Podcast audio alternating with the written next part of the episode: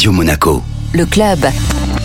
Chaque mardi, on se donne rendez-vous avec Guillaume Rose, directeur général exécutif du Monaco Economic Board. Bonjour Guillaume. Bonjour Benjamin. Alors aujourd'hui, vous êtes dans le rôle de l'invité puisqu'il y a beaucoup d'actualités du côté du Monaco Economic Board. Mais d'abord, pour nos auditeurs, rappelez-nous ce qu'est le concept du MEB. Le MEB, c'est une association d'entreprises, il faut le savoir. Les forces vives, nous dirons, de la puissance économique de la principauté de Monaco. Nous comptons à ce jour 567 euh, entreprises membres, dont nous dirons sur le top 100 des entreprises monégasques que nous en détenons plus de 95. Nous sommes euh, assez représentatifs du tissu économique monégasque. Et vous proposez justement à vos euh, membres des conférences, des rendez-vous pour se rencontrer avec un programme très riche en ce mois de juin. Monaco va accueillir le 13 juin la 15e conférence des présidents de parlement de petits États d'Europe et là aussi, le Monaco Economic Board participe. Tout à fait, c'est le Conseil national qui organise ça. Donc ce sont les présidents de parlement des petits États d'Europe qui viennent et nous avons souhaité, en collaboration avec Stéphane Valéry, le président, nous avons souhaité ajouter un volet économique et même un volet touristique à cet événement qui a lieu tous les ans dans un des petits États d'Europe. C'est San Marin, Andorre, le Liechtenstein, le Luxembourg, Malte, Chypre, mais aussi l'Islande par exemple. Il y a aussi le Monténégro qui sont euh, des pays qui ont des problématiques très semblables aux nôtres et qui ont euh, besoin d'une diplomatie économique pour exister aussi sur la scène européenne. Et donc l'alliance, l'union fait la force. Alors parmi les autres rendez-vous, il y a un classique, ce sera le 20 juin,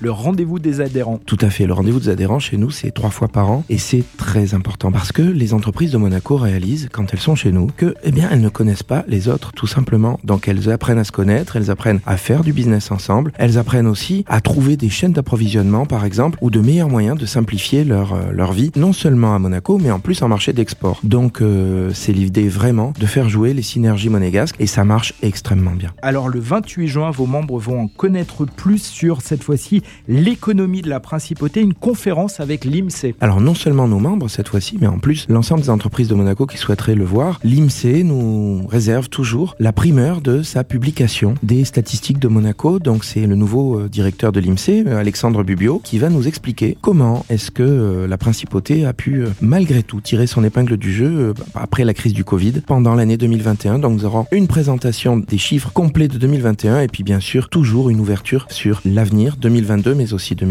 Et puis Guillaume, euh, le Monaco Economic Board organise régulièrement des conférences économiques. La prochaine aura lieu le 6 juillet. Tout à fait, ce sera avec Ludovic Subran, qui est considéré aujourd'hui comme un des meilleurs économistes du monde, qui d'ailleurs écrit très régulièrement dans le monde, qui est consulté, je pense, à peu près, non seulement, euh, il est chef économiste d'Allianz, donc c'est quand même une société allemande, mais non seulement en Europe, mais aussi aux États-Unis. Donc Ludovic Subran nous fera le plaisir de venir, comme chaque année, pour le Monaco Economic Board, nous donner un petit peu l'état du monde et les prévisions économiques mondiales. Merci beaucoup Guillaume. Merci Benjamin. Le club Radio Monaco, avec le Monaco Economic Board, accélérateur de votre développement en principauté comme à l'international.